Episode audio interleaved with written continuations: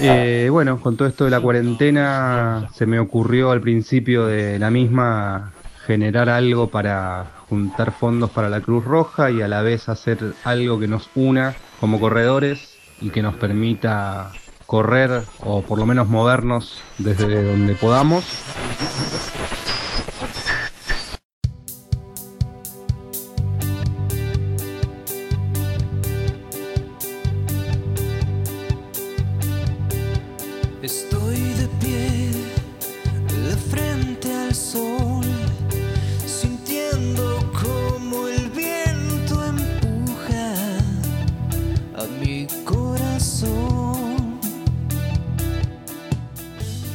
Mix, corredores, corredoras, buenos días. Este es un nuevo episodio de Maldito y Sensual Running. Mi nombre es Pablo Mantese, pero no estoy solo en esta aventura. Desde Barcelona se encuentra mi amigo y mi colega Cristian Beca. Buen día, buena tarde, buena nit. Aquí eh, con un calor eh, abrasador, pero no abrasador de caloraco, de super calor, sino que te abraza como un amigo, como con mucho cariño, eh, pasando un hermoso verano y esperando a que allá por casa el confinamiento termine lo más rápido posible. Por estos lados estamos entrando al frío y justamente, como acaba de decir bien Cristian, todavía nos queda un trecho por recorrer en el confinamiento, cuarentena o como quieran llamarles. Eh, y justamente la cuarentena, el confinamiento y esta nueva normalidad trajeron un... A mí me gusta mucho usar la palabra boom, van a, van a escuchar que yo la, la uso bastante. Trajeron un boom que es el de las carreras virtuales. Negro, ¿vos sabés lo que es una carrera virtual?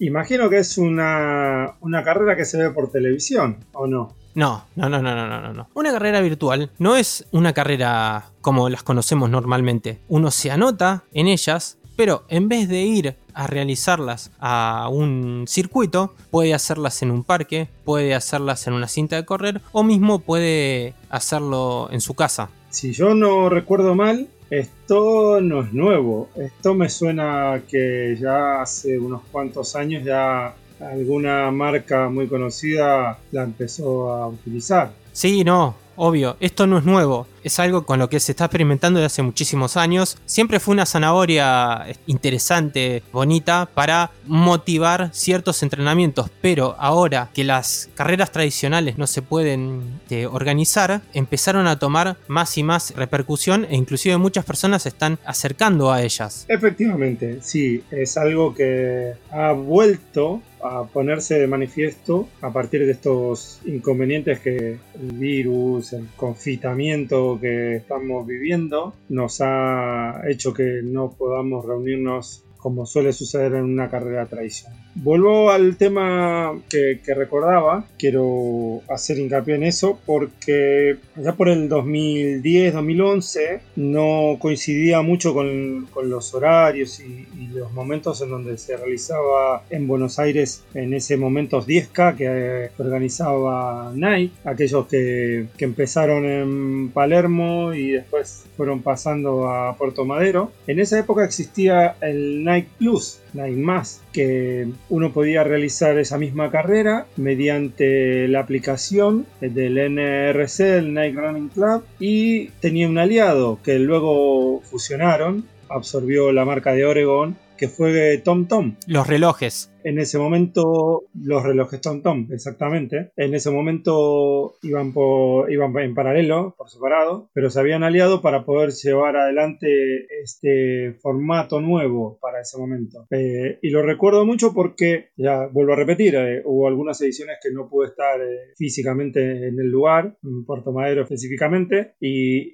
se podía realizar la prueba. Con, obviamente, las deficiencias que puede tener una carrera que uno pueda hacer eh, individualmente. No contar con una hidratación, con un corte de calle, etc. Si mal no recuerdo, varias personas que yo conocí la han realizado. Por supuesto que no conseguían su mejor marca ni nada, pero era una buena estrategia y era un- una buena opción para, para realizar la prueba. Sí, quiero volver a algo que, que dijiste anteriormente que es muy interesante y que vale la pena remarcar. Una carrera virtual no es una carrera como tradicionalmente las, las conocemos. Hasta antes de este paréntesis, ¿no? Por, por el coronavirus, Tal vez para la mayoría de corredores y corredoras era mucho más atractivo ir a la calle, participar de esas carreras que, que- son multitudinarias y que, nos atraen, ¿no? Ahora, en esta nueva realidad, muchos se van acercando a estas carreras virtuales y que no, no, no son iguales que las otras. Lo que dijiste bien vos de la, de la hidratación, de que no hay médico, de que uno lo hace solo, entonces uno no tiene que esperar a hacerlo los mismos tiempos y tiene que tomárselas de, de otra forma. Es algo más parecido a un entrenamiento, ¿no? Por ponerlo así. Obviamente que uno se pone eh, otra exigencia. Sería como ponerle un poco más de picante a un fondo, digamos, ¿no? Para, para ponerlo, para poner un paralelismo. Sí, me gusta. Es como ah, eh, tomar un fondo y decir, hoy, hoy voy a hacer de cuenta que estoy compitiendo. Esforzarse en ese momento y tratar de hacer una mejor marca de, de la que normalmente realiza cuando hace un, un trabajo de, de bajas pulsaciones o distancias, el trabajo que uno tenga que hacer. Quizás algunas veces está bien eh, intentar probarse y, y una competencia virtual podría llegar a ser eh, una buena motivación. Totalmente. Hace un mes yo participé de una carrera virtual, la Coronatón, organizada por Run the World, y le pregunté a Pablo Di Corrado, su director, cómo era participar de una carrera virtual, qué había que tener, y si te parece, escuchamos su testimonio. Hola a todos, mi nombre es Pablo Di Corrado, soy el creador de Run the World, un sitio destinado a argentinos que corren por el mundo. Eh, lo creé hace unos años con el objetivo de contar mi historia y mi recorrido de algunas carreras que tuve la suerte de correr por el mundo. Eh, la primera fue Barcelona y después pude correr eh, maratón de Nueva York, Berlín, Chicago y Tokio en ese orden. Bueno, con todo esto de la cuarentena se me ocurrió al principio de la misma generar algo para juntar fondos para la Cruz Roja y a la vez hacer algo que nos una como corredores y que nos permita correr o por lo menos movernos desde donde podamos. La idea inicial fue hacer eh, lo que yo llamé el Coronatón 5K con el objetivo mínimo de hacer 5.000 pasos en un día. Eh, 5.000 pasos que podían ser caminando, corriendo, eh, donde sea, en cinta, en el balcón de tu casa, en el fondo, siempre tratando de que nadie se lastime, que nadie haga locuras, pero sí cumplir con ese mínimo objetivo y donar 100 pesos para la Cruz Roja Argentina. Y a través de eso participaban de sorteos por algunos premios que algunas marcas, bueno, brindaron para, para el Coronatón. La inscripción era muy sencilla, solo había que hacer la donación de los 100 pesos directamente a través de Mercado Pago a la Cruz Roja y a eso, a vuelta de correo, me mandaban un comprobante y a vuelta del correo yo les mandaba el dorsal con un número con el cual participaban luego del sorteo. Eh, les pedí a todos que instalaran, o que mejor dicho, asociaran sus, sus cuentapasos a una cuenta, a una página web que se llama Countit, para yo poder corroborar que efectivamente hayan hecho los, los pasos. Y bueno, después de esa fecha eh, que estaba establecida, yo corroboré efectivamente eso, filtré los que sí de los que no, y se hizo un sorteo eh, entre los que lo habían cumplido. Eso fue la primera fecha que fue para el 19 de abril. Y después hicimos el coronatón de 12K, eh, auspiciado por la gente de Sox Medias, que brindó cuatro premios de, en órdenes de compra. También con la misma modalidad, con lo, la única diferencia que era un fin de semana largo de mayo y había que hacer 12.000 pasos en tres días. La verdad que la repercusión fue muy buena. eh, la gente, nada, todo el tiempo compartiendo en las redes sociales, primero el dorsal, después eh, muchos compartían la manera en que lo hicieron, ya sea en un garaje, en un balcón, eh, en el fondo de la casa, en cinta. Eh, la verdad que fue muy gratificante hacerlo porque, bueno, la gente se, se copó mucho y compartía y, y- nada. Y lo, lo importante es que fue por una buena causa y entre las dos ediciones eh, se sumaron más de 30 mil pesos en donaciones para la Cruz Roja. Ahora estamos viendo de armar eh, el próximo desafío que seguramente será el 21K. Así que nada, después les contaremos de eso. Bueno, Pablo, muchísimas gracias por tu testimonio y seguimos. ¿Querés que te cuente un poco, negro, cómo, cómo fue la experiencia? Me sacaste la idea, te iba a preguntar exactamente eso. Contame tu experiencia, por favor. A ver, lo, lo primero que quiero aclarar es que eh, yo lo hice caminando. Eran 12 kilómetros que vos podías hacer a lo largo de 3 días. Yo en mi casa no tengo cinta de correr, en ese momento estaba prohibido salir a correr en, Capital Federal, por eso decidí completar la prueba caminando. Las sensaciones que tuve son muy parecidas a lo que yo ya expliqué anteriormente. Es una suerte de, incentivo a hacer un poco más. Entonces ayuda a que una persona que no tiene una carrera a la vista organice sus entrenamientos alrededor de, de estas carreras virtuales justamente para poder realizar ese objetivo de la mejor manera posible. Bueno, me gusta, me gusta. Me da, si, si, si vuelvo y me retrotraigo a 10, 12 años atrás, era lo que en algún momento, cuando no podíamos ir a entrenar con el grupo o a ver a nuestro entrenador, nos pasaba la información y nos daba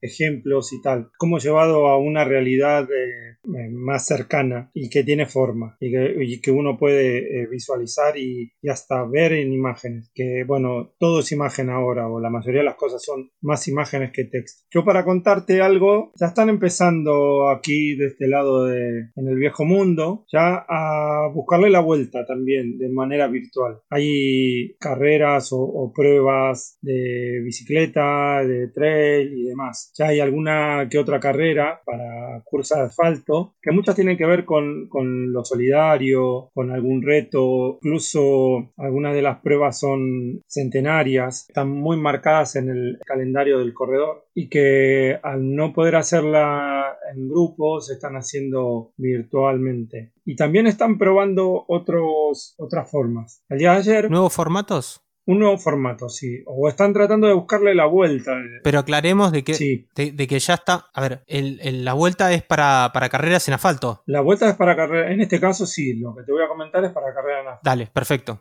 Se ha intentado con algo que era en un lugar cerrado, ¿sí? Eh, no necesitaban de, de kilómetros, sino de una milla. La milla del Hospital San Pau, que está muy cerca de Sagrada Familia, tiene un recinto muy grande. Lo particular de, esta prueba es que la salida se hacía de, dos en dos cada cinco segundos. Es un formato que están intentando probar para tener en cuenta si en un momento que se tenga que volver o se pueda volver y llega a haber restricciones o- o se llegan a poner muy quisquillosos con el tema de, la cantidad de gente que, está en un, solo, en un mismo lugar, poder intentar algo nuevo, pero en, en el formato ya conocido. Entonces la salida era de a dos y cada cinco segundos, ¿sí? Como era una prueba corta, eh, estaba bastante bien. Eran unos 100 corredores, dentro de esos 100 corredores, algunos famosos, caso de Carlos Castillejo, de Reyes Esteves y de José Luis Blanco, por ejemplo, tres olímpicos españoles en la categoría masculina, Ana Bobé y Nerea Costal por el lado femenino, que estuvieron entre los favoritos de, de esta edición. Se hizo en un lindo horario, 18 horas, ya ahí el sol no pega tanto. Quiero hacer hincapié de que en esta ciudad las 18 horas se siente como si fuese las 2 de la tarde. Damas, señoras, señores. Eh, anochece a las 10 de la noche. Ahí se pone el sol. Entonces a las 18 horas, eh,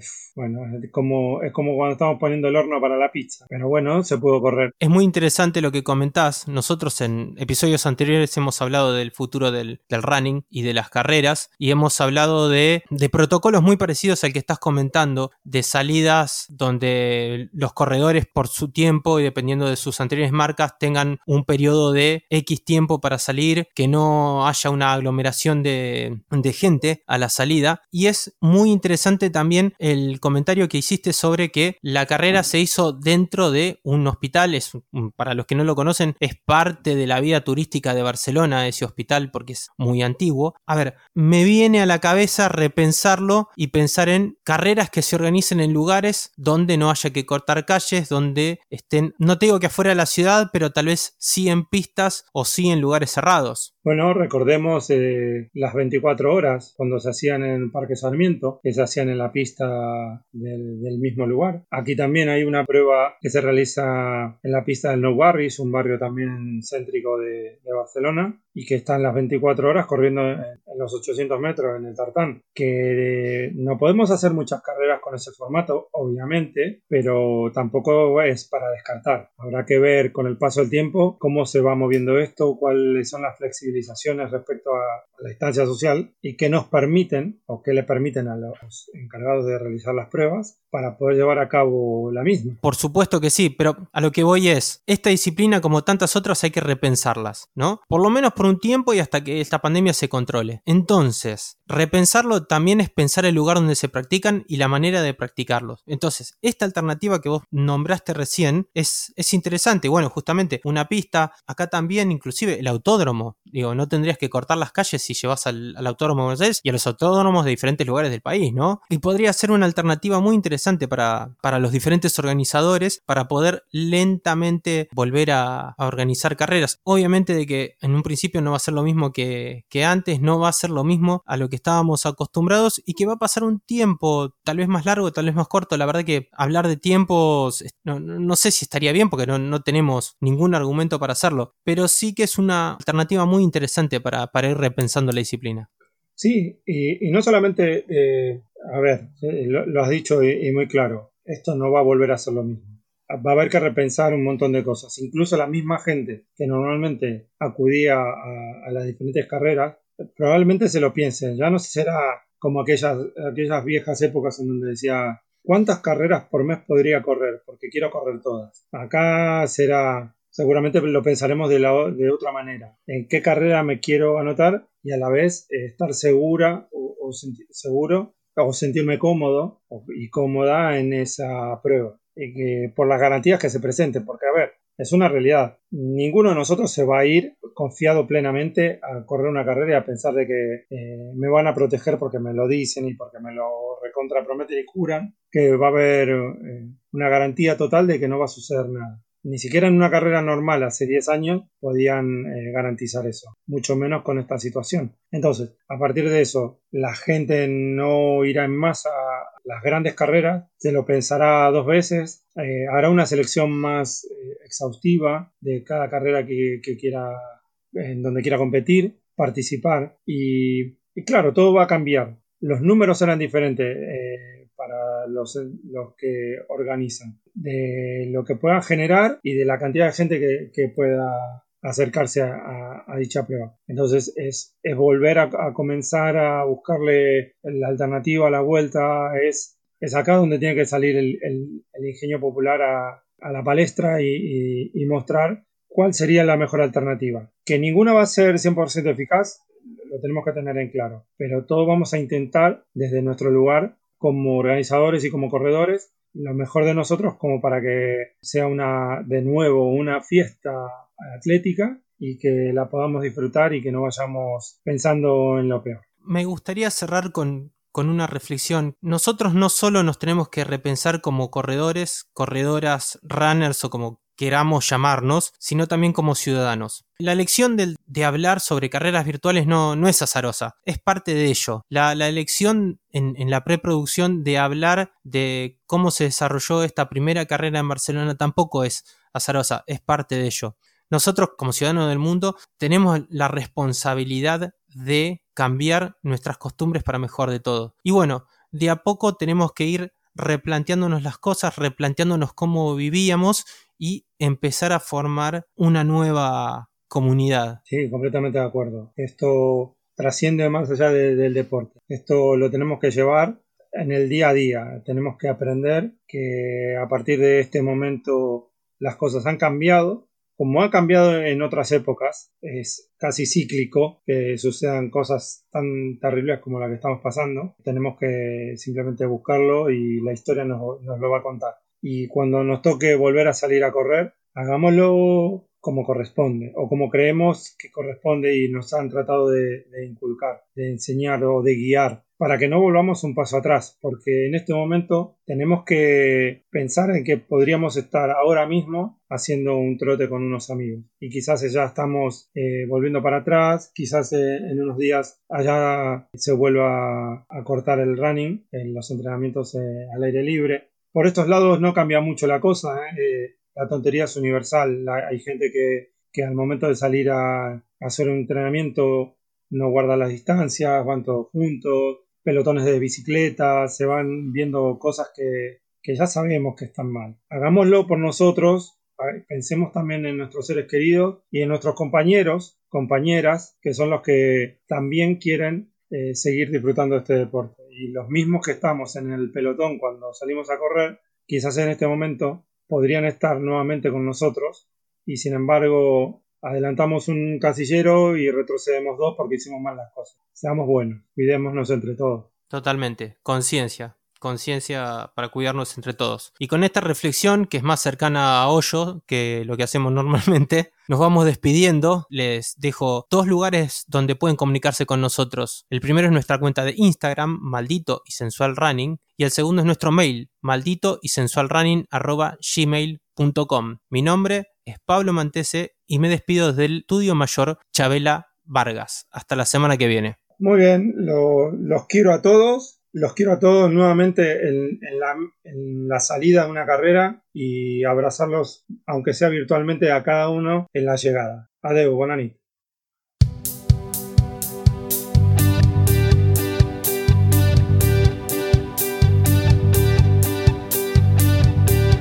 Estoy de pie, de frente al sol,